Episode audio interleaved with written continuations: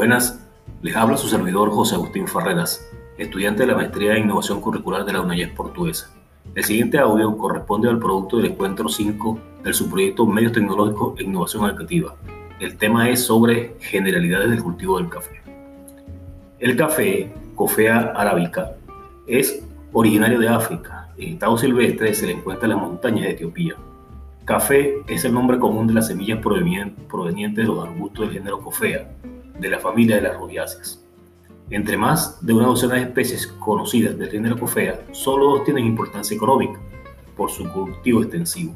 Ellas son el Coffea arábica, conocido comúnmente como arábica, y el Coffea canéfora, conocido como robusta.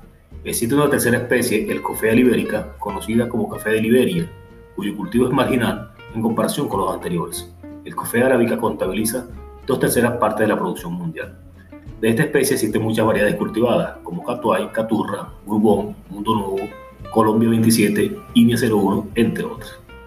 Entre las necesidades agroecológicas del café se tienen altitud.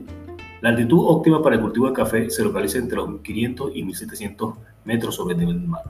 Temperatura. El rango óptimo para café está entre 17 y 20 grados centígrados. Sin embargo, la sombra en el café favorece la maduración completa del grano. Precipitación. Generalmente se menciona como condición óptima una distribución entre 1600 a 1800 milímetros, bien distribuida con un periodo seco de 2 a 3 meses. Humedad relativa entre un 40 a 80%. Suelos. Los suelos óptimos para el cultivo del café son aquellos suelos bien drenados, con buena retención de humedad, pH ligeramente ácido, pendientes menores del 15%, de lectura franca a franco-arcillosas. Después de escuchar este audio, espero disfruten de una buena taza de café. Y no olviden ponerse su tapabocas. Feliz noche.